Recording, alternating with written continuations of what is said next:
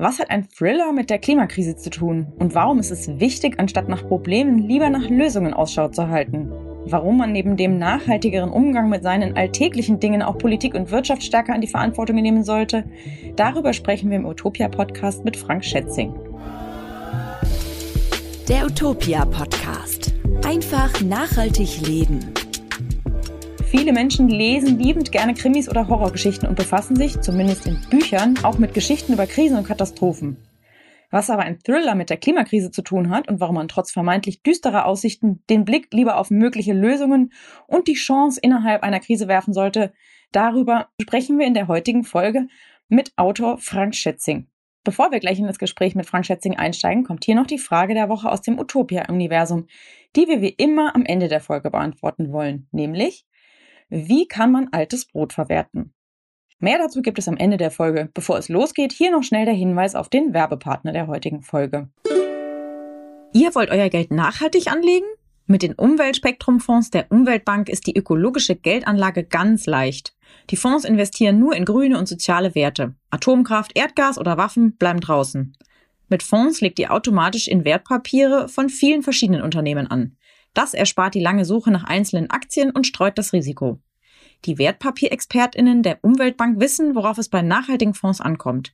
So könnt ihr euch sicher sein, dass euer Geld nur für euch und die Umwelt arbeitet. Die Umweltspektrumfonds gibt's ab sofort bei der Umweltbank oder bei eurer Bank. Mehr Infos findet ihr auf umweltspektrum.de. Risikohinweis? Wichtig ist dabei immer, Wertpapiere unterliegen Schwankungen und können auch zu Verlusten führen. Also erstmal freuen wir uns total, dass Sie bei uns im Podcast zu Gast sind.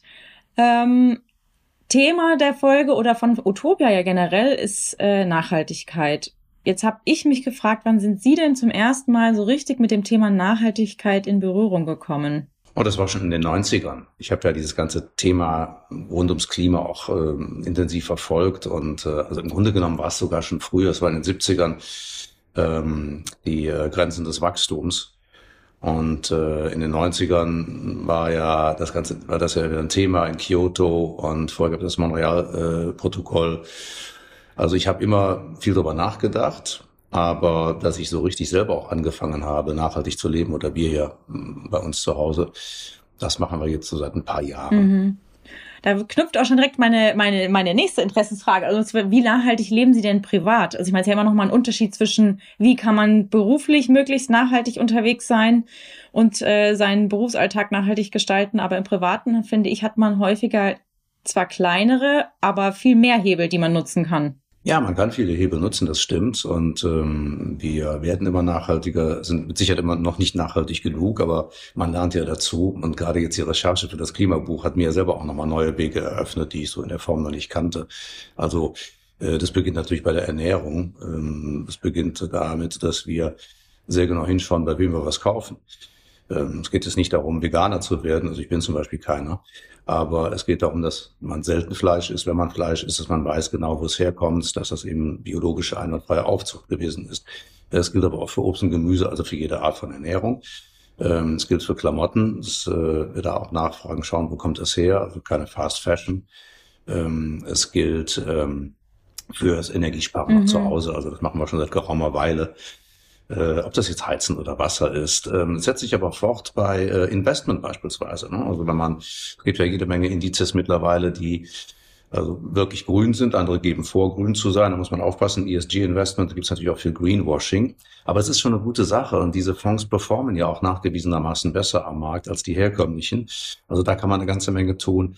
Man kann natürlich auch ähm, bei seinem Internetprovider hinschauen, äh, ist der grün, bei seinem, seinem Energiesupporter mhm. hinschauen. Man kann äh, die Hardware verringern, das machen wir auch. Also nicht permanent das neueste Endgerät kaufen und den Elektroschrottberg nähren, sondern eben so wenig Hardware wie möglich, dann eben lieber Software-Updates und so weiter und so weiter. Also es ist ein, ein, äh, ein großer Korb voller Möglichkeiten. Total. Naja, das da haben Sie auch schön ausgeführt ne, in Ihrem Buch. Also ich habe mich da, habe mir das auch alles irgendwie angeschaut und ich finde, es sind einfach, wie gesagt, viele kleine Hebel, die man äh, ähm, selber ähm, ja, aufgreifen kann und am Ende gibt es da dann einen, also wird es dann ein großer Hebel, ne? Weil wenn das jeder Einzelne machen würde, dann wären wir, äh, dann würden wir schon ein ganz gutes Stück vorwärts gehen. Naja, man kann es ja ausrechnen. Es gibt ja, wenn ich das äh, da kurz was zu sagen darf, es gibt ja ähm, Berechnungen, was das Handeln des Einzelnen in der Bevölkerung ausrichten kann. Und äh, das ist schon ein staatlicher ähm, Beitrag, den man da leistet. Äh, aber ähm, die großen Hebel müssen natürlich Politik und Wirtschaft in Gang Unbedingt. Setzen. Der durchschnittliche CO2-Abdruck eines einzelnen Bürgers in Deutschland beträgt irgendwas zwischen 10 und 12 Tonnen pro Jahr. Und wenn man alles das, was man tun kann, richtig macht, dann kann man seinen persönlichen Abdruck um eine gute halbe Tonne reduzieren. Um aber das 1,5 Grad Ziel zu erreichen, äh, müssen wir äh, von 10 bis 12 Tonnen auf 0,5 Tonnen kommen. Und da sieht man, wo eben die Möglichkeiten des Einzelnen noch enden. Da, deswegen ist es so wichtig, dass wir äh, diese Debatte nicht entpolitisieren, sondern immer wieder darauf hinweisen, ja, das ist aus der Bevölkerung, dieser Beitrag ist wichtig, den muss man wertschätzen, aber vor allem ist der Druck, den die Bevölkerung aufgrund ihres veränderten Konsumsverhaltens macht auf Politik und Wirtschaft, der ist entscheidend, damit dort die großen Hebel in Bewegung gesetzt werden. Ja, total. Ähm, jetzt sind Sie ja erfolgreicher Autor mehrerer Bücher und Ihre Bücher lesen sich spannend. Ich finde, da ist es immer so schön, äh, es gibt durchaus immer Gänsehautmomente. Bevor man das Buch überhaupt anfängt zu lesen, weiß man schon, dass es bestimmt mit integriert sein wird. Wie sind Sie jetzt darauf gekommen, Sachbücher oder ein Sachbuch über das Klima und die Klimakrise zu schreiben? Das ist ja Ihr zweites Sachbuch, was Sie geschrieben haben. War das ein persönliches Anliegen oder haben Sie einfach irgendwann gedacht, okay, ähm, ich lege jetzt das, weil ich weiß, dass Sie ein, ein äh, Buch sozusagen zur Seite geschoben haben, ein Buchprojekt, um sich dem äh, Thema der Klimakrise und des Klimas erstmal zu widmen? Ja, das war schon dringlich. Mhm. Das war äh, 2020 ist die Entscheidung gefallen. Ich saß an einem anderen Thriller, ich war irgendwo auf Seite 250, mhm. mitten im Satz aufgehört, tatsächlich irgendwo hinterm Komma weil ähm, es gab einen, einen Anlass, es gab ein, ein virtuelles Panel, auf dem ich war, wo es um die Zukunft des Klimaschutzes ging und das, nachdem er über ein Jahr lang überhaupt nicht mehr stattgefunden hatte. Natürlich monothematisch bedingt durch Corona, alles redete nur noch über das Virus. Und äh, das ist aber das Problem, was wir schon seit Jahren haben. Man sagt immer, ja, wir nehmen das Thema Klimaschutz ernst, aber gerade haben wir immer noch ein anderes Problem zu lösen. So, es gibt immer ein anderes Problem zu lösen und deswegen wird es immer nach hinten geschoben. Und das war so dramatisch. Wir haben dann da in diesem, auf diesem Panel über die Zukunft des Klimaschutzes gesprochen. Und ich stellte fest, dass es ein einziges Lamento war. Es ging immer nur darum, ja, die Jungen gegen die Alten und wir können da nichts machen. Da habe ich bei mir gedacht, das kann da nicht wahr sein. In Zeiten, in denen mehr geht denn je, erzählen wir einander, was nicht geht. Und auf diese Weise kommen wir da nie hin und dachte dann, versuch doch doch einfach mal vollumfänglich zu beschreiben. Eben Menschen, die auch von dem Thema überfordert sind. Fang einfach mal bei Adam und Eva mhm. an. Wetter, Klima, was ist das? Mhm. Was sind Treibhausgase? Ähm, was sind Kippelemente, Kipppunkte? Warum ist es so problematisch, wenn wir bestimmte Kipppunkte überschreiten? Äh, was liegt in unserer Hand? Was können wir tun? Und dann eben auch vielleicht eine gewisse Begeisterung wieder dafür zu entfachen dass man A, was tun kann und dass das Ganze ja, diese, diese ökologische Transformation, in der wir stecken, ja nicht dazu dient, ein schlechteres Leben zu bescheren, mhm. sondern ein besseres mhm. Leben. Es geht ja nicht nur darum, äh, die Erderwärmung zu stoppen, es geht ja darum, dass wir äh, Wachstums- und Wertschöpfungsmodelle an die wir uns gewöhnt haben, die uns zwar mit Überfluss versorgen, die aber für den ganzen Planeten und letzten Endes dann auch uns hochgradig schädlich sind, dass wir das abstellen zugunsten besserer Modelle, von denen mehr Menschen auf der Welt nachhaltig besser leben können, mhm. auch wir. Mhm. Jetzt haben Sie es ja gerade schon angesprochen, äh, 2020 äh, haben Sie sich an das Buch gesetzt. Würden Sie denn sagen, dass Ihres Eindrucks nach die, das die Wahrnehmung von der Klimakrise sich natürlich auch so durch solche Momente wie das Ahrtal und dass man auch das Gefühl hat, es ist nicht mehr weit weg, ähm, sondern es ist tatsächlich, es passiert wirklich vor unserer Haustüre, ähm, dass sich da irgendwas verändert hat in, innerhalb der ja. Wahrnehmung der Menschen. Ja, mhm. würde ich schon sagen. Mhm. Ähm, der, der, Klimawandel, das Problem des Klimawandels ist ja, es ist so eine abstrakte Katastrophe. Genau.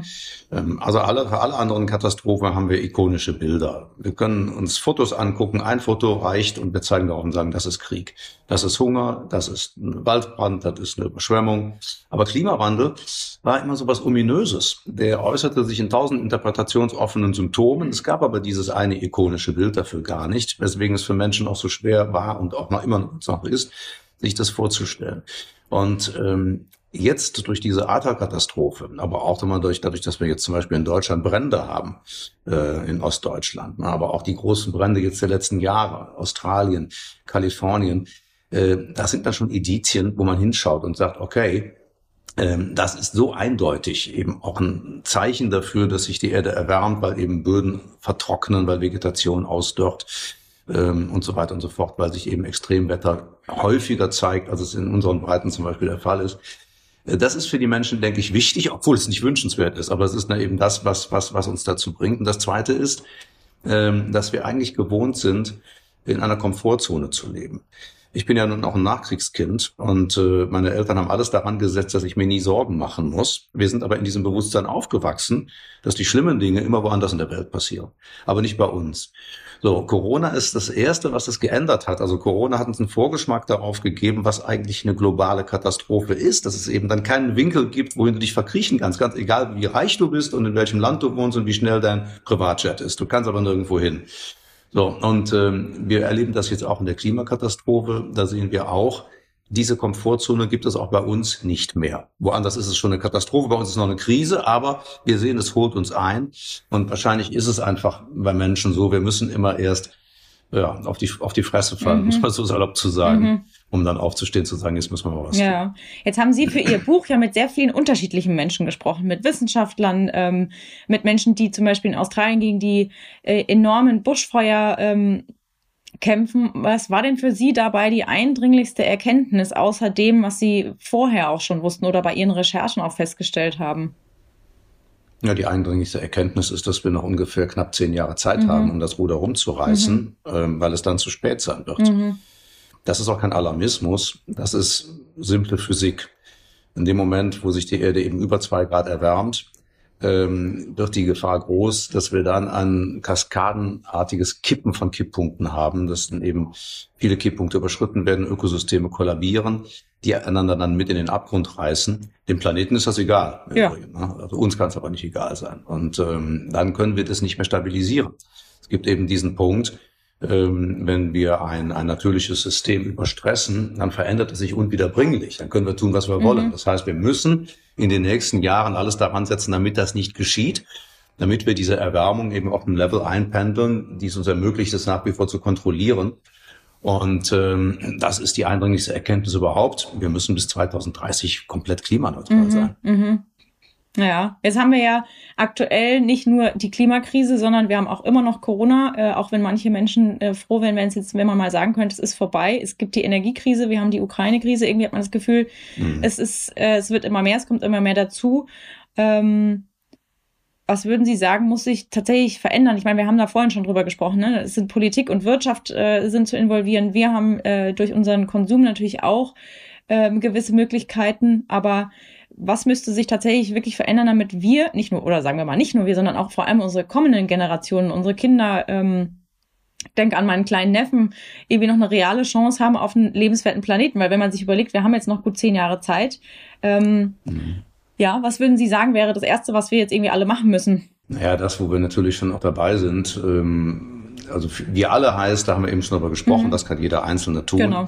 Aber vor allen Dingen geht es darum, dass die, ähm, die Wirtschaft, also die, die, die Wertschöpfungsketten, ähm, dass die eben komplett umrüsten auf grüne Technologien, nachhaltige Technologien ähm, dass wir neue Mobilitätskonzepte uns überlegen, in denen eben Autos äh, keine, keine Abgase mehr ausstoßen, ähm, dass die Politik aber vor allen Dingen die Infrastrukturen bereitstellt. Also wenn wir sehen, dass vor, ich glaube zwei Jahre ist es jetzt her, dass ThyssenKrupp stellvertretend für die Stahlindustrie verkündet hat, dass man jetzt nachhaltig produzieren will, sprich also mit grünem Wasserstoff, äh, dann aber natürlich das an die äh, Bundesregierung adressiert oder an die europäischen Regierungen und sagt, okay, dann müsst ihr das Zeug aber auch anschaffen.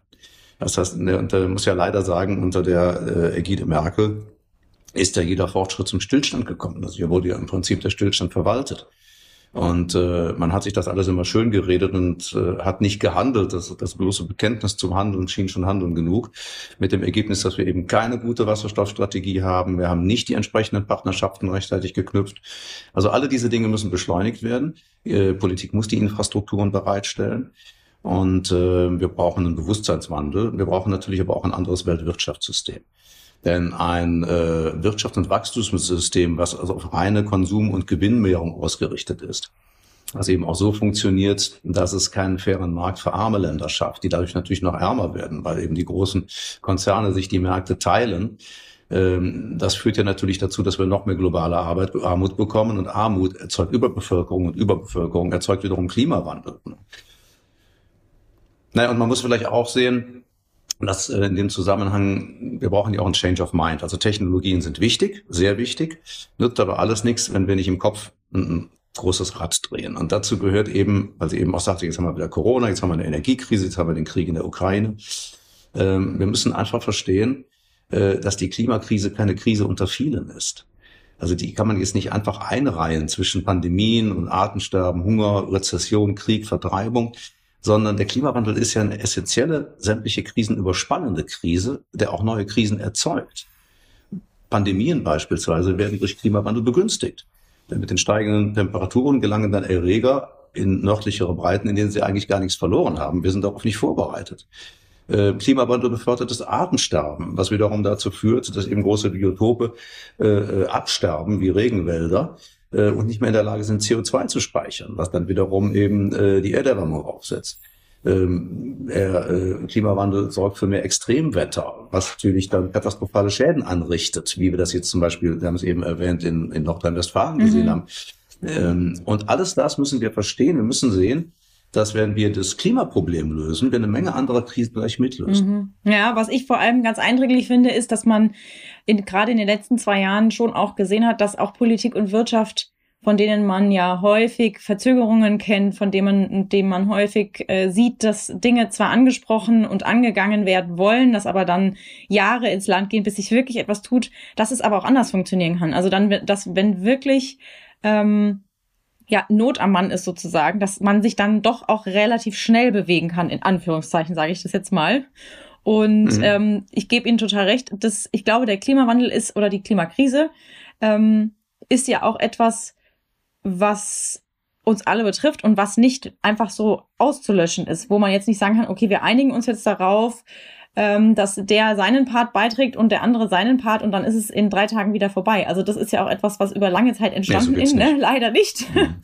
Ja. ähm, deswegen denke ich, dass es es hängt sowieso alles zusammen. Also ich äh, muss auch sagen, was ich sehr, sehr spannend finde, ist ähm, auch die Tatsachen, dass die großen Industrien, die gro großen äh, äh, Lobbybereiche ja auch nicht nur über lange Zeit, sondern das auch immer noch tun, äh, sehr äh, auch stark daran arbeiten, ähm, dieses Empfinden bei uns gar nicht erst aufkommen zu lassen. Und mit uns meine ich äh, die normalen, in Anführungszeichen, Menschen. Ne? Also dann so zu tun, als ob mhm. Probleme nicht bestehen, als ob äh, Dinge äh, gar nicht so dargestellt werden, wie sie eigentlich sind. Also man arbeitet schon auch viel dagegen. Und äh, da finde ich, ist es auch natürlich für den einzelnen Menschen an sich sehr schwierig, da wirklich durchzublicken, weil das ist ähnlich wie beim Greenwashing. Es kommt jemand daher und sagt, ich bin grün, ich bin nachhaltig, du kannst zu mir kommen, du kriegst ein gutes Produkt im Prinzip oder meinetwegen. Mhm. Und da würde ich mir auch zum Beispiel wünschen, ich weiß nicht, wie Sie das sehen, dass man, dass es, dass es einem irgendwie einfacher fällt, auch durchzublicken. Also wir beschäftigen uns den ganzen Tag damit, aber es gibt ja viele Menschen, die sich eben nicht den ganzen Tag damit beschäftigen und natürlich auch nicht auf die gewissen Punkte gucken können, aha, okay, hm, da muss ich aber jetzt noch mal ansetzen oder da muss ich mich noch mal informieren. Gibt es da mhm. etwas, wo Sie sagen würden, ja, hm, das, äh, da würde ich mal dieses oder jenes tun? Naja, das war ja der, ähm, der Auslöser, warum ich das Buch geschrieben habe. Einfach zu sagen, okay, wir brauchen genau diese, dieses Transparentmachen des Problems. Ähm, ja, gut, den beinhartesten Leugner äh, kriegt man nicht, muss man auch nicht kriegen, den muss man sich auch nicht mehr bemühen. Aber ähm, ich sage immer, wir haben so 10 bis 15 Prozent sehr aufgeklärte Menschen in der Gesellschaft. Also das war mal weniger, aber mittlerweile äh, tendiert das so in diese Richtung. Und wir haben vielleicht so 10 Prozent, äh, die kannst du eigentlich vergessen. Also davon sind 5 Prozent so beinhart, mit denen muss man nicht mehr reden. Und dazwischen aber, die nenne ich immer die Swing States. Das sind die, die sich eigentlich noch entscheiden müssen. So, und die entscheiden sich einfach dann, wenn sie mehr verstehen, mhm. wenn sie mehr Informationen bekommen und bewerten dann eben die Lage immer wieder aufs Neue. Und die müssen wir ja kriegen. Und das war eben mein Versuch, das mit meinem Buch zu machen. Ich glaube, wir müssen mehr miteinander reden. Ähm, ist auch ein kommunikatives Problem. Man muss sich wieder, man wieder beginnen, mehr miteinander zu argumentieren, anstatt immer so gegeneinander zu knallen mit seinen Meinungen und den anderen dann wegzuboxen. Ähm, da brauchen wir vielleicht auch wieder eine neue Diskurskultur. Äh, und man sollte auch nicht mit der Gießkanne kommunizieren, sondern man sollte eben ganz genau schauen, wo sind welche Zielgruppen, wie muss ich die ansprechen, äh, um mit ihnen in ihrer Sprache äh, das Thema zu erörtern. Ne? Äh, eben auch mit Blick auf ihre Lebenssituation. Total. So, also, also das ist auf jeden Fall erstmal ein kommunikatives Problem. Da hat auch die Politik, muss man sagen, äh, in den letzten Jahren äh, nicht gerade geglänzt, weil eben genau dieses Abwiegeln, Beschwichtigen, äh, genau das ist es eben nicht. Und dann haben wir auf der anderen Seite das wird leider in den Medien eben auch ein bisschen übertrieben. Äh, äh, Katastrophenkommunikation, äh, Bad News are Good News. Das heißt, jede Diskussion beginnt erstmal mit den üblichen Schlagtotworten äh, Verbot, Verzicht. Alles wird immer nur noch schlimmer. Äh, wir reden aber viel zu wenig über Chancen. Wir reden viel zu wenig darüber, was wir denn bekommen, wenn wir wirklich diese nachhaltige Transformation mhm. beziehen. Mhm. Ja? So, dass wir eben vielleicht weniger Quantität haben an bestimmten Dingen, aber definitiv mehr Qualität. So, dass vielleicht unser Wohlstandsverständnis auch mal überprüft werden müsste. Es wird immer gesprochen davon, äh, wir verlieren Wohlstand, aber wir und verstehen unter Wohlstand offenbar tatsächlich nur äh, Konsum, Konsum und nochmal Konsum aber dass zu Wohlstand eben auch Dinge wie äh, Freiheit gehört, äh, wie sozial, soziale Absicherung, wie Pflege, wie sich umeinander kümmern, Kinderbetreuung, Altenkrankenpflege, Bildung Wohlstand ist, Ruheräume, intakte Natur, in der ich mich erholen kann. Alles das sind Wohlstandsfaktoren. Ne? Arbeitsplätze, die ich eben natürlich äh, nicht dadurch erhalte, indem ich jetzt möglichst lange die ökologische Transformation rauszögere, sondern sage, nein, im Gegenteil, ich setze so früh wie möglich auf Zukunftstechnologien, um da Marktführer zu werden, dann schaffe ich Arbeitsplätze und Arbeitssicherheit. Alle diese Dinge, das alles bedeutet Wohlstand. Also wir müssen mal ein bisschen wieder vielleicht unsere Lebensweise hinterfragen, aber den Menschen dann auch erklären, dass sie eben nichts Schlechteres bekommen in der Transformation, sondern was Besseres. Genau, also das ist, das fällt mir auch immer wieder auf, dass sehr viel mit der Angst gearbeitet wird, ne? weil wie Sie schon gesagt haben, mhm. da wird dann gesagt, man muss jetzt verzichten, man darf nie wieder. Und ich ähm, sehe das auch in meinem privaten Umfeld, dass viele Leute erstmal dagegen argumentieren, dass man jetzt auf mhm. bestimmte Dinge verzichten muss, dass man vielleicht schon mal drüber nachdenkt, nicht erst dann Wasser zu sparen, wenn es äh, irgendwie auch für unsere Vorgärten irgendwie äh, so weit ist, wo man dann äh, gesagt bekommt, okay, ihr dürft ihr jetzt nicht mehr gießen. Ähm, man sieht, man hatte das in diesem Sommer auch schon gesehen. Ich war ähm, zum Beispiel in Frankreich, die Loire war komplett trocken. Also man, das ist jetzt, ne, ja. also das sind lauter so Dinge, wo ich mir denke, wenn man ähm, gesund, also ne, eine gesunde Natur impliziert natürlich auch äh, sauberes, trinkbares Wasser, es impliziert Gesundheit, es impliziert damit ja auch äh, nicht nur Menschengesundheit, sondern auch äh, Tier- und Naturgesundheit, was sich äh, direkt mhm. wieder auf unsere Lebensmittel auswirkt. Ähm, und was ich ganz schön finde äh, bei Ihnen und äh, dass Sie sehr lösungsorientiert sind, dass Sie sich eher auf die positive äh, Seite werfen und sagen, ja, man muss natürlich gucken, okay, es ist jetzt nicht, es ist jetzt, wir haben einen Punkt erreicht, wo es echt nicht so super aussieht, aber lasst uns nicht da verharren, sondern lasst uns irgendwie gucken, was man daraus machen kann und vor allem ähm, es bleibt ja nichts gleich. Also es verändert sich ja stetig. Und ähm, ich glaube, da gebe ich Ihnen total recht. Der Begriff Wohlstand wird viel mit dem Materiellen verbunden. Also, mhm. weil saubere, eine saubere Luft ist ja nichts Materielles in dem Sinne. Ne? Also davon kann ich mir jetzt irgendwie, äh, kann ich keine 10 Euro abheben, meinetwegen, und irgendwo was einkaufen gehen. Ähm, aber das mhm. ist enorm wichtig und ich glaube auch, dass man wahrscheinlich am Ende äh, vielleicht auch wieder viel mehr Positivismus braucht. Ja, natürlich. Ich denke das auch. Denn es ist ja so, wenn man, ähm, wir kennen das doch alle, wenn wir irgendwo einen Erfolg verzeichnen, wenn uns etwas gelingt, äh, dann stimmt uns das gut. Mhm. So, und wir können ja auch einfach mal sagen, lass uns doch gemeinsam daran arbeiten, äh, die Lebensbedingungen auf diesem Planeten für alle Menschen zu verbessern. Äh, und wenn uns das dann plötzlich gelingt, wenn wir also sehen in der Bilanz, oh, ich habe das tatsächlich ein bisschen geschafft und sei es nur in meinem privaten Bereich, ähm, dann kann man ja auch mal äh, sich daran freuen und kann sagen, cool, also wie in so einem Game, mhm. ne, jetzt hast du Punkte gekriegt, mhm. jetzt bist du auf nächst höheren Level, ne, jetzt kriegst du noch einen Bonuspunkt und so. Ähm, ja, das, das klingt, klingt lustig, aber ich glaube, wir, wir müssen raus aus diesem, diesem, ähm, dieser Trübsal, diese, diese, dieser Verzweiflung, diesem Ohnmachtsgefühl. Das bringt doch auch nichts. Ich meine, äh, klar muss man mahnen und man muss auch ganz klar aufzeigen, wo die Gefahren sind. Aber dann darüber hinaus ist doch der einzige Weg, über Lösungen nachzudenken und das eben so zu gestalten, dass ich Menschen auch dafür begeistere, die Lösung zu finden. Denn es ist ja nicht das erste Mal, dass die Menschheit in einer existenziellen Krise steckt. Also wir tun immer so, als wäre es das erste Mal, dass wir das, diese Situation haben. Also die hatten wir schon schon diverse Male. Mhm. wir haben immer einen Weg gefunden, mhm. aber man findet eben nicht einen Weg, wenn man rumsitzt und jammert und, und immer nur alles schwarz macht. Das stimmt. So und äh, ne und die Stadt Wien zum Beispiel, die machen was was sehr cooles. Die haben vor zwei Jahren damit mit Kulturtokens begonnen. Das heißt Du, du kriegst eine App auf dein Handy und äh, dann ähm, messen die, das ist natürlich mit dem Einverständnis geschehen, aber die sind da eben nicht ganz so bescheuert, was Datenschutz angeht, wie wir. Und ähm, die äh, messen dann, wie viel man zu Fuß geht, also das Auto stehen lässt ne, und äh, nachhaltig sich bewegt. Und äh, ab einem gewissen Punkt kriegt man dann Gutscheine fürs Kino oder fürs Theater ja. oder für den Zoo. Das ist ja, ja super. Ist doch, ist doch super, ne? Ja. Also ich werde mit Kultur, kostenloser Kultur belohnt dafür, dass ich klimafreundlich lebe. So.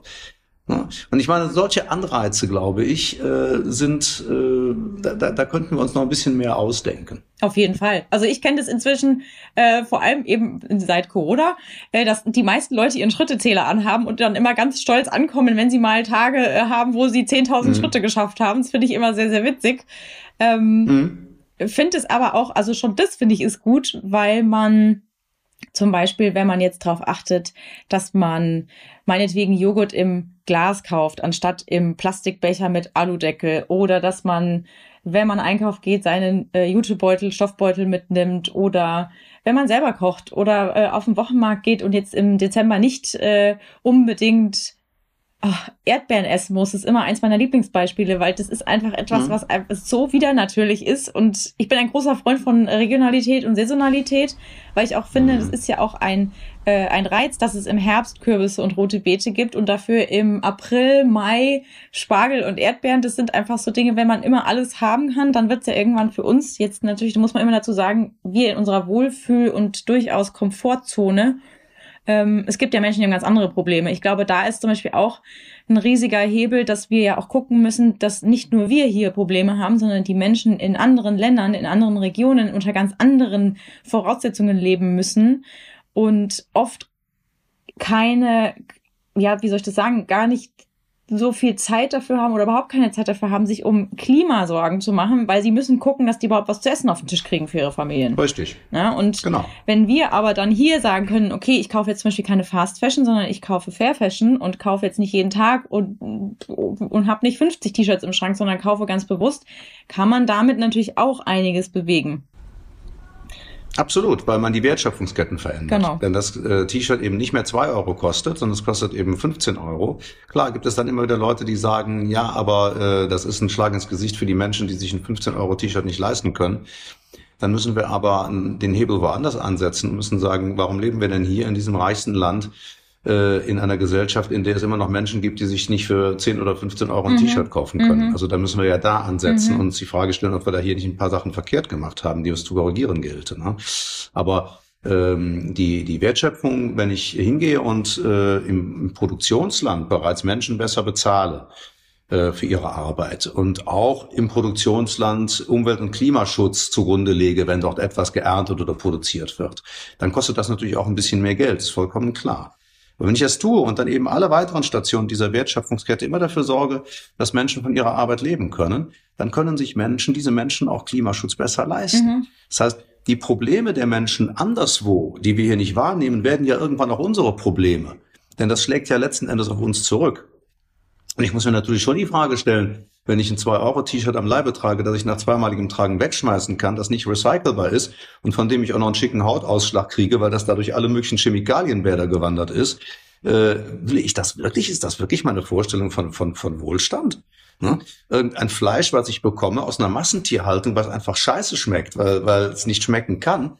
Ist das denn, ist das denn Luxus? Ne? Ist es nicht besser, ich esse zweimal in der Woche vielleicht Fleisch, das ist dann doppelt so teuer, das kann ich mir aber leisten, weil ich an den anderen Tagen keins esse. Äh, das schmeckt aber auch einfach besser. Das heißt, wir reden ja auch über Qualität und da mischen sich eigentlich ganz viele positive Faktoren. Ne? Total. Ne? Und wenn ich das gerade noch kurz erzählen darf, ich habe vor in den 90er Jahren, habe ich mal ein paar Wochen in Venedig gelebt, mhm. das ist eine meiner Lieblingsstädte. Und ich hatte mal Anfang der 90er die bekloppte Idee, da mal irgendwann hinzuziehen fest. Und äh, gedacht, okay, aber vielleicht wohnst du erstmal einfach mal ein paar Wochen, mal gucken, wie sich das dann so bei dir gestaltet. Dann habe ich mir dann so ein Apartment da genommen mit meiner damaligen Freundin und ähm, bin dann natürlich auf den Markt gegangen und habe auch gekocht. So, und das Erste, was ich festgestellt habe, war, dass es 80 Prozent dessen, was ich auf meinen Einkaufszettel hatte, da nicht gab. So, in Köln war es vollkommen klar, da ging ich in den Kaufhof unten in die große Lebensmittelabteilung, kriegte ich alles, eben die von Ihnen eben angesprochenen Erdbeeren irgendwo mitten im Winter. Und da äh, gab es das allermeiste nicht. Und da hat mein venezianischer Freund äh, da, ein Koch, der hat dann gesagt, ja, bei uns kriegst du eben nur das, was die Lagune gerade hergibt. Das, was sie dann hergab, das allerdings war in einer Qualität, die du aber hier bei uns im Kaufhof in der Lebensmittelabteilung nicht bekommen hast ja. oder auch nirgendwo. Mhm. Ne? So, also genau das, dass man sagt, warum besinnen wir uns nicht wieder darauf, dass wir uns von dem ernähren, was unser direktes Umfeld mhm. hergibt? Äh, das ist keine karge Kost. Nee. Das ist im Zweifel besser als alles andere. Das stimmt. Bevor wir uns weiter mit Frank Schätzing unterhalten, folgt hier der zweite Hinweis auf den Werbepartner der heutigen Folge. Ihr habt keine Lust auf Greenwashing bei der Geldanlage? Die Umweltbank auch nicht. Deswegen hat sie mit den Umweltspektrumfonds drei echt nachhaltige Fonds entwickelt. Investiert euer Geld lieber in erneuerbare Energien, soziale Gerechtigkeit und die Umwelt, anstatt in Waffen, Atomkraft oder Braunkohle. Einzelne Aktien sind euch dabei zu riskant? Hier sind die Fonds im Vorteil. Damit teilt ihr eure Geldanlage automatisch auf viele verschiedene Unternehmen auf. Was in die Fonds kommt, prüft die Umweltbank sehr genau. Lasst euer Geld für euch und die Umwelt arbeiten. Mit den Umweltspektrumfonds der Umweltbank. Jetzt bei der Umweltbank oder bei eurer Bank kaufen. Mehr Infos findet ihr auf umweltspektrum.de. Risikohinweis? Wichtig ist dabei immer, Wertpapiere unterliegen Schwankungen und können auch zu Verlusten führen. Da muss ich auch mal sagen, ich bin, ich bin äh, ein großer Verfechter von das, was Sie vorhin auch schon angesprochen haben. Zu einem, äh, zu einem äh, Wohlempfinden gehört auch Bildung, ganz, ganz, ganz klar. Und ich finde oder fände es auch total wichtig, dass gerade ähm, um das Bewusstsein schon der kleinen Kinder, der jungen Menschen irgendwie ähm, auch zu fördern und ausbauen zu lassen, müsste das eigentlich viel mehr in den Schulen, in den Kindergärten vielleicht auch schon mit aufgenommen werden. Es ist genauso wie mediale Erziehung. Also als ich klein war, gab es sowas mhm. in dem Umfang noch gar nicht. Ich hatte kein Handy. Ähm, ich habe kein Fernsehen geschaut, ich, hatte da, ich bin damit nicht in Berührung gekommen. Heute ist es so, dass man dem gar nicht entrinnen kann, außer in seltenen Fällen.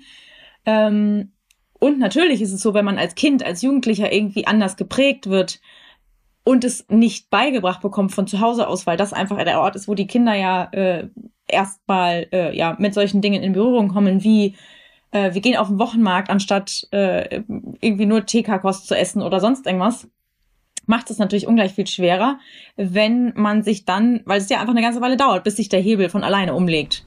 Und damit möchte ich jetzt Klar. nicht sagen, dass die, dass die Kinder oder die Jugendlichen irgendwie äh, doof sind oder so, aber wenn man das Problem nicht sieht, dann kann man es ja auch nicht erkennen. Das ist ein, das ist ein wesentlicher Punkt, denn äh, man muss ja nicht allen Leuten, die eben nicht so leben, wie sie leben müssten, direkt den Vorwurf machen, dass genau. sie aus Böswilligkeit genau. tun. Äh, vielfach sind natürlich auch Ängste dahinter, Existenzängste, die man auch ernst nehmen muss, aber vielfach eben halt auch Unwissenheit. Dass einem gar nicht bewusst ist, was man da mit seiner Lebensweise tut, ne, was man eben auch tun könnte. Und äh, insofern sind wir wieder bei dem Thema Information, Bildung richtig und Sie haben auch vollkommen recht, es beginnt im Kindesalter. Denn ähm, ich denke, dass unser, unser Schulsystem, unser Ausbildungssystem immer noch nicht verstanden hat, also zumindest kriege ich so mit, ähm, dass wir unsere, unsere Kids ähm, in dieser Welt äh, völlig anders äh, Grund unterrichten müssen. Wir brauchen ein Fach Nachhaltigkeit, wir brauchen ein Fach Klima, wir brauchen eben diese, diese Fächer müssen zu Hauptfächern mhm. werden. Ja, total. Ja? Ökologie, wie leben wir zusammen auf diesem Planeten? Ja, total.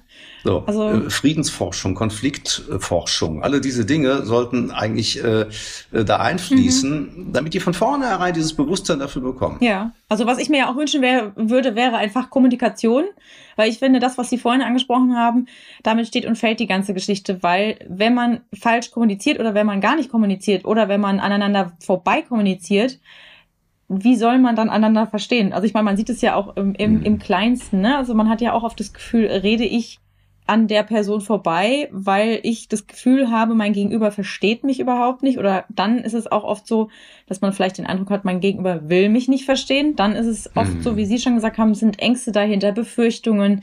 Will man mir was wegnehmen? Darf ich irgendwas nicht mehr machen? Darf ich mein Auto nicht mehr fahren? Darf ich nicht mehr in den Urlaub fliegen? Mhm.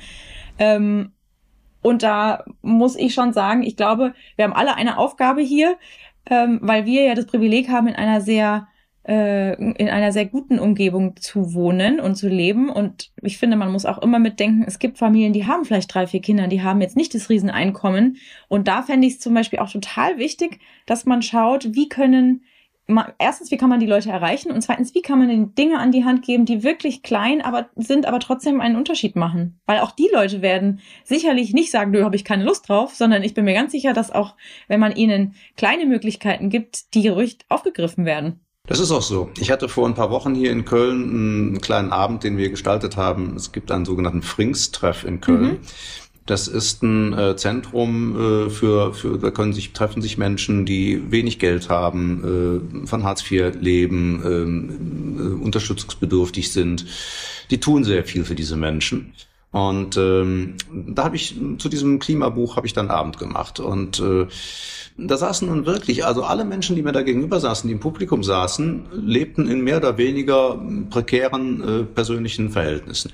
So, aber die positive Grundstimmung, die Bereitwilligkeit dort, was zu tun, zu sagen, ich will aber im Rahmen meiner Möglichkeiten was machen. Mhm. Also das, das habe ich da stärker gespürt als bei wesentlich saturierteren Menschen, äh, die gesagt haben, ja, ich will aber hier nichts abgeben, ich möchte das aber nicht verlieren. Mhm. Mhm. Vielleicht liegt es auch daran, wenn du nichts zu verlieren hast, äh, dann kannst du auch keine Gedanken darüber machen, dass es dir jemand wegnehmen könnte, sondern dann denkst du vielleicht mehr darüber nach, was du denn eigentlich bekommen könntest, was du denn selber durch dein Verhalten eben äh, äh dir drauf schaffen könntest. Ne? Und also das ist völlig richtig wichtig. Ich denke, das große Problem, was wir haben, ist, wir unterschätzen einander. Äh, ne? Wir sagen alle für uns, ja, wir wollen doch eigentlich Klimaschutz haben und wir wollen doch Umweltschutz haben, aber die anderen, mit den anderen kannst du es ja nicht machen. So, und die anderen sagen dasselbe von uns. Mhm. So, und wenn wir einander mehr zutrauen würden, wenn wir einander da mehr auch unterstützen würden, ich glaube, dann würden wir auch äh, einen größeren Impact entwickeln. Total. Also ich finde auch, das macht, aber ich finde, das macht Mut, wenn man ihnen so zuhört, wenn sie das erzählen, weil ich äh, auch der festen Überzeugung bin, ähm, dass man es zusammen hinbekommt. Es müssten halt alle mitgenommen werden. Ja, es müssten alle mitgenommen werden. Ehrlich gesagt, ich weiß es gar nicht. Also ähm, wir haben mal, der Ranga Yogeshwar und ich haben mal vor, vor Jahren ein äh, lustiges Experiment gemacht äh, zur Schwarmforschung. So, da gab es, es war eine Idee vom Ranga, das so zu machen. Wir haben eine, eine Messehalle hier gehabt in Köln und äh, einen großen Kreis gezogen und da passten jede Menge Leute rein. Wir hatten 200 Probanden. Und um diesen Kreis herum haben wir Tafeln aufgestellt von eins bis zwölf, wie so ein Ziffer, wie so eine, wie so eine Uhr. Und dann haben wir den Leuten gesagt, Jetzt geh in den Kreis rein und dann gehst du da einfach so ziellos immer hin und her. Trudelst da wie so Moleküle mhm. im warmen Kaffee. Ne, immer so einen Meter Abstand zum, zum, zur Person neben dir. Und äh, wir haben aber zehn Prozent der Leute vorher eine Information gegeben, die die anderen nicht bekommen haben, äh, wo die aber auch untereinander nicht wussten, dass sie sie bekommen haben. Also jeder dachte, er hätte sie nur gekriegt. Und die hieß, nach ungefähr zwei Minuten gehst du mal langsam zu zwölf und dann gehst du immer nur vor der zwölf hin und her. Mhm. So, zehn Prozent haben diese Information bekommen. Äh, nach vier oder fünf Minuten hingen alle 200 Leute vor der zwölf. Das heißt, ohne Absprache, ohne dass jeder noch missioniert mhm. werden musste, mhm. jetzt geht aber vor die zwölf. Ne? So, nein, einfach nur, weil eine bestimmte relevante Gruppe in der Gesellschaft beschlossen hat, ihr Verhalten zu ändern. Das heißt, ähm, Natürlich ist es wünschenswert, jeden mitzunehmen, aber tatsächlich bedarf es im Grunde genommen, damit ein, ein, ein, so ein Kipppunkt, ein sozialer Kipppunkt überschritten wird, bedarf es eigentlich nur 10 bis 15 Prozent wirklich überzeugter, meinungsbildender Menschen, äh, die, wenn die, wenn die das machen, dann macht der Rest irgendwann auch mit. Das sind so diese Sogwirkungen. Und äh, an dem Punkt kann man dann eben auch getrost sagen, so der allerletzte Torfkopf noch, ne, der also keinen Bock hat mitzumachen, äh, den muss ich doch nicht auch noch überzeugen. Nee, vielleicht ist es auch manchmal so, dass die dann äh, entweder fallen sie raus oder sie werden mitgenommen und müssen nicht, müssen nicht, ne? Also sie werden äh, quasi ja. beeinflusst. Ich finde das seit dem Verbot oder beziehungsweise seitdem äh, es immer weniger Plastikdeckel auf den To-Go-Cafés gibt. Ich finde, da sieht man, mhm. das kann man richtig gut beobachten. Ich bin sehr viel mit dem Zug unterwegs und da sieht man einfach sehr, sehr, sehr viel mehr Leute, die ähm, eigene Cups dabei haben, die Trinkflaschen dabei haben. Und das ist einem also ich achte da schon relativ lange drauf, weil ich immer ganz entsetzt bin, wie viel Müll man selber produziert, auch in seinem kleinen eigenen Haushalt. Das fällt einem schon auf, dass die Leute auch tatsächlich verbal hergehen und sagen, ich habe meinen eigenen To-Go-Becher dabei, könnt ihr den irgendwie auffüllen? Das ist etwas, wo ich schon auch denke, und das ist quer durch alle Altersgruppen. Also da ist die Rentnerin dabei, ähm, die sich darüber echauffiert, dass überhaupt noch Plastikdeckel ausgegeben werden. Da sind ganz kleine mhm. Kinder dabei, die sagen, ich habe hier meine Flasche dabei. Und das finde ich ist etwas, es durchmischt sich. Ja, am Anfang fängt man, das ist, das ist mal äh, so, ein, so ein typisches Muster. Äh, ich bin der Erste, der mit dem To-Go-Becher rumläuft. Äh, dann sagen die anderen, du bist ein Idiot. So, also man ist eigentlich so der Exot und man muss das immer argumentieren. Mhm. Und irgendwann, ein paar Jahre später, ist es plötzlich so, dass die, die paar, die noch keinen haben, dann die Idioten genau. sind. So, und da aber keiner der Idiot sein möchte, äh, sagen die dann irgendwann, okay, dann mache ich da auch genau, mit. Genau, genau. es gibt dann eben einfach plötzlich tut man das nicht ja, mehr. Das stimmt, ne? so, das stimmt. Und äh, das ist ja eine interessante Entwicklung. Die gibt es, muss man sich zunutze machen. Die funktioniert aber nur dann, wenn es, wie Sie eben auch gesagt haben, eine Lösung gibt. Ne? Also es muss eben dann immer zu allem, was ich dann nicht mehr tun soll, eine bessere Alternative geben. Und das ist das, was meine ich, dass das A und O und der Kern der ganzen Nachhaltigkeitswende ist, dass wir eben nicht nur davon reden, was man tun müsste, sondern dass wir immer auch konkrete Lösungen Total. anbieten und sagen, guck mal, du kannst das machen, mhm. kannst das mhm. machen. Ne? Genau. Und äh, der Werkzeugkasten, muss man sagen, ist eigentlich gut gefüllt. Total. Wir müssen nichts neu erfinden, ist alles da. Nee, es ist alles da und äh, es ist auch eigentlich alles direkt vor unserer Nase. Und vielleicht muss man auch, ist, man sagt ja auch, man sieht den Wald vor, äh, vor lauter Bäumen manchmal nicht. Ich denke, man muss sich vielleicht auch wieder mal so ein bisschen rückbesinnen auf ähm, Dinge, die machbar sind. Also man muss nicht immer im Großen denken und gucken, sondern vielleicht auch erstmal im kleinen Umfeld bei sich selber anfangen und nicht irgendwie mit dem Finger auf andere Leute zeigen, sondern einfach mal bei sich selber anfangen. Ja, man, man, man, man kann bei sich selber anfangen und dann wieder um, umgekehrt, glaube ich, müssen wir alle auch wieder lernen, äh, dass wir in Krisen Chancen erkennen. Und wir haben im Moment gerade eine, eine sehr große Krise. Wir haben den Krieg in der Ukraine. Äh, damit hätte keiner gerechnet, an einem gewissen Punkt. Äh, und äh, der, der verändert gerade alles.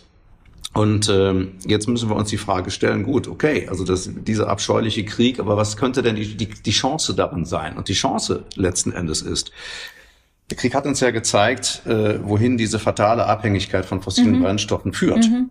Das war jetzt nicht der Auslöser des Krieges, aber die Auswirkungen, die wir jetzt gerade spüren, haben natürlich erheblich was damit zu tun, dass wir viel zu lange Klimaschutz verschleppt haben, weil das Öl und das Gas ja so schön billig flossen und immer da waren. Und dann hat man sich in dieser Zuverlässigkeit schön bequem gemacht und eingerichtet und gesagt, das andere, das kann man ja immer noch mal irgendwann machen. So. Und jetzt können wir uns überlegen, jetzt müssen wir erstmal mit ein paar fiesen Alternativen über den Winter kommen. Das ist vollkommen klar. Alles andere wäre fahrlässig. Aber dann müssen wir uns überlegen, sollen wir denn jetzt nicht umso schneller und vehementer endlich die Erneuerbaren ausbauen? Weil wenn wir uns von einer fossilen Abhängigkeit in die nächste begeben jetzt und uns dann wieder darin für Jahre einrichten, dann fatal. haben wir nichts gewonnen. Ja. Das wäre ja völlig fatal. Ja. Klar machen wir jetzt momentan Verträge mit Golfstaaten, dass die uns Öl liefern. Klar machen wir LNG. Müssen wir auch. Wir müssen die Leute ja jetzt auch irgendwie durch den Winter bringen. Aber ich kann mir überlegen, oder auch, dass wir jetzt die AKWs nochmal ein halbes Jahr länger am Netz lassen. Alles okay. Aber ich kann mir überlegen, mache ich das für ein halbes Jahr oder ein Jahr? Oder mache ich schon wieder Verträge für die nächsten zehn Jahre und schon schiebe ich den Klimaschutz wieder vor mir her. Und die, die Chance, die wir jetzt haben, weil wir diese Krise haben, ist zu sagen, nee, jetzt erst recht. Mhm. In zehn Jahren sind wir komplett klimaneutral. Da kannst du mit Wind und Sonne kannst du niemanden erpressen. Äh, und äh, insofern könnte ausgerechnet äh, Putin, der kleine Zarewitsch, dazu beitragen, dass wir die Klimawende beschleunigen. Ja. Ähm, was würden Sie denn sagen? Also Sie schreiben in, in, in Ihren Büchern, finde ich, das sind ja, da hat man ja dann schon äh, oder stößt man auf Geschichten, die man sich in seinen kühnsten Albträumen, also ich bin ein sehr äh, kreativer Mensch, wenn es um Träumen geht, mhm. ähm, nicht ausmalt. Wenn Sie jetzt die Zukunft beeinflussen könnten, was würden Sie sich denn wünschen von oder wo, wovon träumen Sie in der Zukunft oder für die Zukunft? Ach Gott, äh, was würde ich mir wünschen? Also äh, na, vor allem natürlich erstmal weniger Konflikte, also äh, Ab Abschaffung äh, bewaffneter Konflikte und ähm, das hat natürlich erheblich was damit zu tun, dass wir die Armut in der Welt abschaffen. Ähm, denn diese Ungleichverteilung von, von Reichtum, ähm, das ist natürlich die Triebfeder fast aller Konflikte letzten Endes. Ähm, also da geht sicherlich dran. Das hat was damit zu tun, dass wir dann ein ähm, Weltwirtschaftsmodell brauchen. Hatten wir eben schon mal darüber gesprochen das eben Chancengleichheit auch herstellt, denn es könnte in einem gerechteren Weltwirtschaftsmodell jeder von seiner Arbeit und seinem, seinem Umfeld auch leben. Ja. Es ist eben die, der Neoliberalismus, der äh, dafür gesorgt hat, dass das eben äh, nicht mehr der Fall ist. Also das, das sind so die Hebel, wo man ansetzen müsste. Und was sogar meine ganz persönlichen Träume angeht, äh, die äh, als Science-Fiction-Autor die lebe ich ja schon seit Jahren aus. Natürlich bin ich ein, ein, alter Kopfabenteurer. Das heißt, ich fände es großartig, wenn wir zu den Sternen fliegen. Ich äh, träume von intergalaktischen Föderationen. Äh, äh, ich äh, träume von unbekannten Welten und unbekannten Räumen, die wir erforschen. Äh, ob das jetzt die Tiefsee, ob das der Weltraum ist. Äh, also das, das sind so meine Steckenpferde. Ich bin fasziniert von Technologie. Äh, mich äh, interessiert sehr die Frage nach, nach künstlicher Intelligenz und wohin sich das entwickelt. Ne? Also was ich sehr spannend fand, Sie haben in, äh, in Ihrem Buch äh, mit einem äh, mit einem Physiker im, äh, im Packeis waren Sie unterwegs.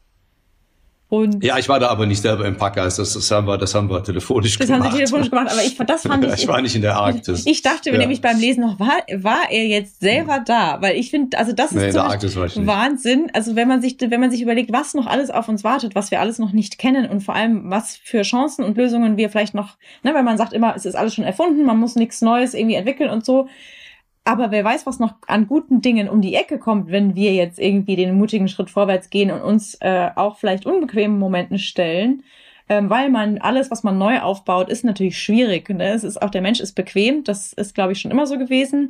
Ähm, aber sich eben nicht auszuruhen und zu sagen, nee, wir müssen jetzt erneuerbare Energien so ausbauen, wie Sie das eben formuliert haben, wer weiß, was dann an guten Dingen noch auf uns wartet. Vielleicht wird es auch viel besser, als es na, heute ist. Natür natür na, natürlich, ja, definitiv wird es besser, mhm. als es heute ist. Mhm.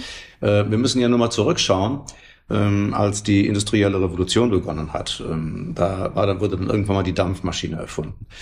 Die Dampfmaschine war eigentlich eine fatale Entwicklung, weil eine Maschine jetzt plötzlich die Arbeit von tausend Arbeitern machen ja, sollte. Genau und auch konnte. Das heißt, äh, so gesehen aus der damaligen Sicht war das, war das eine Katastrophe und man hat gesagt, ja, das ist das Ende der Arbeit. Also jetzt werden wir alle verarmen und wir werden ins Elend fortwährende Arbeitslosigkeit mhm. gestürzt. So, äh, das Gegenteil war aber der Fall. Es gibt mehr Arbeit denn je. Mhm. Warum ist das so? Weil, wenn es, wenn wir eine, eine Zukunftsbranche, eine einzelne Zukunftsbranche zulassen, dann gebiert die im Laufe der Zeit jede Menge Subbranchen. Äh, ne, es ist also nicht damit getan zu sagen, okay, wir stellen jetzt auf erneuerbare Energien um. Das machen wir dann. Aber aus veränderten Lebensweisen ergeben sich vollkommen neue Tätigkeitsfelder. Geschäftsfelder, in denen Menschen Arbeit finden, Beschäftigung finden, auch philosophische Felder. Äh, das ist ganz interessant. Und ähm, wer das zum Beispiel ganz erfolgreich macht, äh, sind Schweden und Dänemark. Also auf dem Klimaschutzindex sind die ganz oben. Die haben einfach vor vielen Jahren schon gesagt, wir rüsten jetzt um auf Nachhaltigkeit. Als alle anderen noch gesagt haben, nee, das machen wir nicht, sonst gehen hier Arbeitsplätze verloren. Und die haben gesagt, die Arbeitsplätze, die gehen verloren, wenn ihr es nicht macht. Mittel- und langfristig. Wir machen's. So, und was passiert? Äh, da ist die Nachhaltigkeitswende in vollem Gange. Äh, sie erzeugt ganz neue Geschäftsfelder wie nachhaltigen Tourismus, in dem ganz viele Leute dann plötzlich Arbeit finden, nachhaltigen Fischfang, nachhaltige Technologien. Du baust irgendwas und eigentlich wolltest du was ganz anderes bauen und plötzlich machst du eine Hammererfindung, die du aber nicht gemacht hättest, wenn du das nicht hättest versucht, versucht hättest zu bauen. Ne? Und auf diese Weise entsteht ja Fortschritt. Kreativität ist ja ein Tier, das du nicht einzäunen darfst. Ja, Gott sei Dank. Und, also, oder sagen wir äh, mal, es, es wäre fatal, wenn man, auch das wäre fatal, wenn man es einzäunen würde. Ne? Ja, natürlich, absolut. Aber das ist dieses Beharren immer auf Altem und immer an Sachen kleben und eben auch nicht dem Neuen mal Raum geben. Äh, dann passiert das eben, dass man das, dass man zu keinen neuen Lösungen gelangt. Und wir können uns auch mal anschauen, das Thema erneuerbare Energien, also zum Beispiel Wind- oder Solarkraft. Ähm, was ist das? das? Das assoziieren wir mit Windrädern und mit Solarpanelen. Äh, wir sind da schon viel weiter. Also wenn man mal in den Norden fährt, in Schleswig-Holstein, wird eine, eine deutsche Erfindung gerade ausprobiert, ein Flugwindkraftwerk. Flugwindkraftwerke schon mal gehört? Ne, es ist, ist, ist cool. Also ein Flugwindkraftwerk ist ein Kasten, der in der Gegend steht. So, in dem Kasten ist eine Spule. So, und von dieser Spule geht ein Drahtseil ab. Und am Ende des Drahtseils in 800 Meter Höhe ist ein Lenkdrachen. Der ist so hoch, dass man den von unten nicht sieht. Und den hört man auch nicht. Äh, das ganze Ding ist leise und praktisch unsichtbar. So, und der fischt den stetig blasenden Höhenwind ab, mhm. der natürlich viel mehr Energie ja. äh, liefert als der Bodenwind. Mhm. Äh, so hoch kann ich so einen Mast gar nicht bauen. Ja, genau. So, das heißt, das Flugwindkraftwerk hat eine äh, äh, vielfach höhere Energieeffizienz als ein normaler Mast, ist unsichtbar, ist leise äh, und liefert mehr Strom. So, ähm, davon hört man zu wenig. Äh, Solarzellen werden mittlerweile mikroskopiert hergestellt. Man könnte sich vorstellen, dass man Autos mit Solarlack lackiert.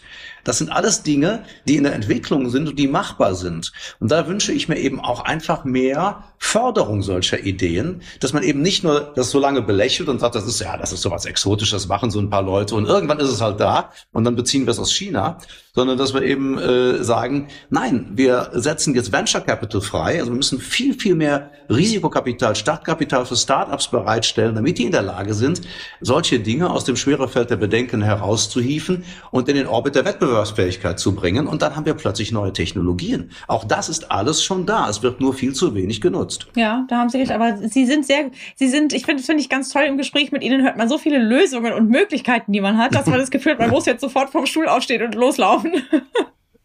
Ja, ich kann auch jedem noch eine Lösung geben, was wir alle machen. Und ich glaube, das ist auch bis zu einem gewissen Grad ist das eben einfach so, weil man nicht alles immer aufessen kann, was im Kühlschrank ist. Also wir werfen ja Lebensmittel weg. Ne? Viel zu das viel. sollte man natürlich Ja. viel zu viel Ja. sollte man versuchen zu reduzieren.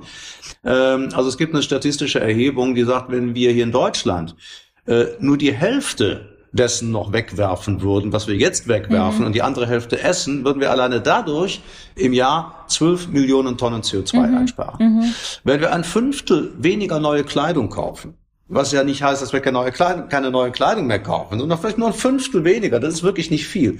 Weitere 12 Millionen Tonnen CO2 weniger. So, So, das ist das Interessante, wo man eben auch immer sagt, ja, auch die kleinen Beiträge, natürlich summieren die sich Genau. auf. Mhm. ne? Ja, ja, total. Also da haben wir haben, ich glaube, das Wichtigste ist, dass man anfängt, weitermacht und nicht aufgibt. Das ist das Wichtigste. Also, weil, Ja, ne? durchhalten. Genau. Durch, durchhalten ist letzten Endes äh, die, die Zauberformel. Genau. Also ich könnte mich jetzt auf jeden Fall noch bestimmt drei Stunden mit Ihnen unterhalten. ich freue mich auf jeden Fall sehr, dass Sie bei uns äh, im Podcast zu Gast gewesen sind und ich bin sehr gespannt, äh, was Ihr nächstes Werk beinhalten wird. Äh, ich glaube, Sie sitzen schon dran, oder? Äh, ja, ich habe wieder äh, angefangen, also das, das, was ich da damals unterbrochen habe, das, das schreibe ich jetzt weiter und schreibe das jetzt im, beim Laufe des nächsten Jahres zu Ende. Aber durch dieses Klimabuch jetzt hat sich auch bei mir noch einiges mal verändert im Leben, Mhm. dadurch, dass ich jetzt eben plötzlich auch viele Podcasts mache und auch eigene kleine Formate. Jetzt bei YouTube habe ich jetzt gerade angefangen, stelle da immer so kleine selbstgedrehte Videos rein, Weltretten in 45 Sekunden und so. Also es ist eine ganz andere, das, bindet meine Zeit auch an. Das finde ich aber cool. Also macht mir auch sehr viel Spaß. Und äh, plötzlich finde ich mich bei TikTok wieder. Also ich bin ganz verblüfft. Und jetzt habe ich neuerdings einen TikTok-Kanal. Hätte mir mir einer von einem Jahr mal erzählen sollen. Ne? Ja, und äh, ansonsten habe ich mein, mein Musikprojekt und äh, wir sitzen gerade und, und äh, spielen ein neues Album ein, was also auch irgendwann Ende nächsten Jahres kommt. Mhm. Also es gibt keine Langeweile. Nee, das kann ich mir auch nicht vorstellen. Also ich sehe das bei mir auch. Es gibt keine Langeweile. Außerdem gibt es noch viel zu viel zu tun, als dass man sich hinsetzen und sich langweilen sollte. Auf jeden Fall. Sehr schön, dass Sie da waren. Ich wünsche Ihnen für die Zukunft alles Gute. Ich bin sehr gespannt auf Ihr neues Buch ähm, und drücke auch ansonsten die Daumen. Ja, danke schön. Ihnen auch. Alles Gute. Danke. Und das war's für heute mit der Folge. Echt spannend und so interessant, dass ich mich auch noch länger mit Frank Schätzing unterhalten hätte. Da sieht man mal, dass das Leben immer noch die spannendsten Geschichten schreibt. Bevor wir endgültig am Ende der Folge angekommen sind, gibt es hier wie immer am Ende der Folge die Antwort auf die Frage der Woche vom Beginn. Nämlich, wie kann man altes Brot verwerten? Obwohl es hart ist und Brot vielleicht nicht mehr so gut schmeckt, könnt ihr altes Brot noch richtig gut verwerten. Wir haben euch ein paar Tipps zusammengestellt, wie es gelingt und ihr es nicht wegwerfen müsst. Wusstet ihr, dass um die zwei Millionen Tonnen altes Brot und Backwaren pro Jahr in Deutschland weggeworfen werden? Das ist krass viel, oder? Um möglichst wenig Brot zu verschwenden, ist es vor allen Dingen wichtig, es richtig zu lagern. Wenn ihr schon absehen könnt, dass ihr das Brot oder die Brötchen nicht mehr aufessen könnt, ist es am besten, wenn ihr sie einfriert. Wenn das Brot langsam hart wird, könnt ihr es retten, indem ihr es erneut aufbackt. Was ihr außerdem auch noch super gut aus Brot und Brötchen machen könnt, hier ein paar Vorschläge, zu denen ihr die Rezepte auf utopia.de oder in den Shownotes findet. Wie wär's zum Beispiel mit armem Ritter? Wenn das Brot noch nicht bretthart ist, kann das richtig gut schmecken. Oder habt ihr vielleicht Lust auf Semmelknödel? Die schmecken mega, gibt's auch in vegan. Und wenn ihr Brezen habt, könnt ihr super gut Brezenknödel daraus machen. Dazu passen total gut Pilze. Es geht aber auch, dass ihr das alte oder altbackene Brot für einen Auflauf verwendet. Einer meiner Favoriten für getrocknetes Brot ist Brotsalat. Hier könnt ihr das trockene Brot einweichen und dann weiterverarbeiten. Und wenn gar nichts mehr geht, macht ihr einfach Semmelbrösel oder Paniermehl draus. Das geht auch relativ einfach, indem ihr das Brot oder die Semmeln verteilt und durch eine Mühle malt. Dann schmecken Sellerieschnitzel und Co. gleich doppelt gut und in der Tonne landen weniger Lebensmittelabfälle. Probiert es aus, ich bin gespannt, wie es euch schmeckt. Mehr Rezepte und Ideen findet ihr auch auf utopia.de. Die Links dazu findet ihr, wie alle anderen auch, in den Shownotes. Das war's nur mit der Folge für heute. Ich hoffe, es hat euch gut gefallen, ihr habt was für euch mitnehmen können und vielleicht die eine oder andere Anregung mitgehört. Falls es euch gefallen hat, abonniert unseren Podcast gerne in eurer Podcast-App. Wenn ihr mögt, gebt uns gerne eine gute Bewertung oder gleich fünf Sterne. Wenn ihr Ideen, Wünsche, Anregungen oder Kritik habt, wir freuen uns immer von euch zu hören. Schickt uns dazu gerne eine Mail an podcast.utopia.de. Bleibt nachhaltig, munter und gesund. Bis nächste Woche. Der Utopia Podcast. Einfach nachhaltig leben.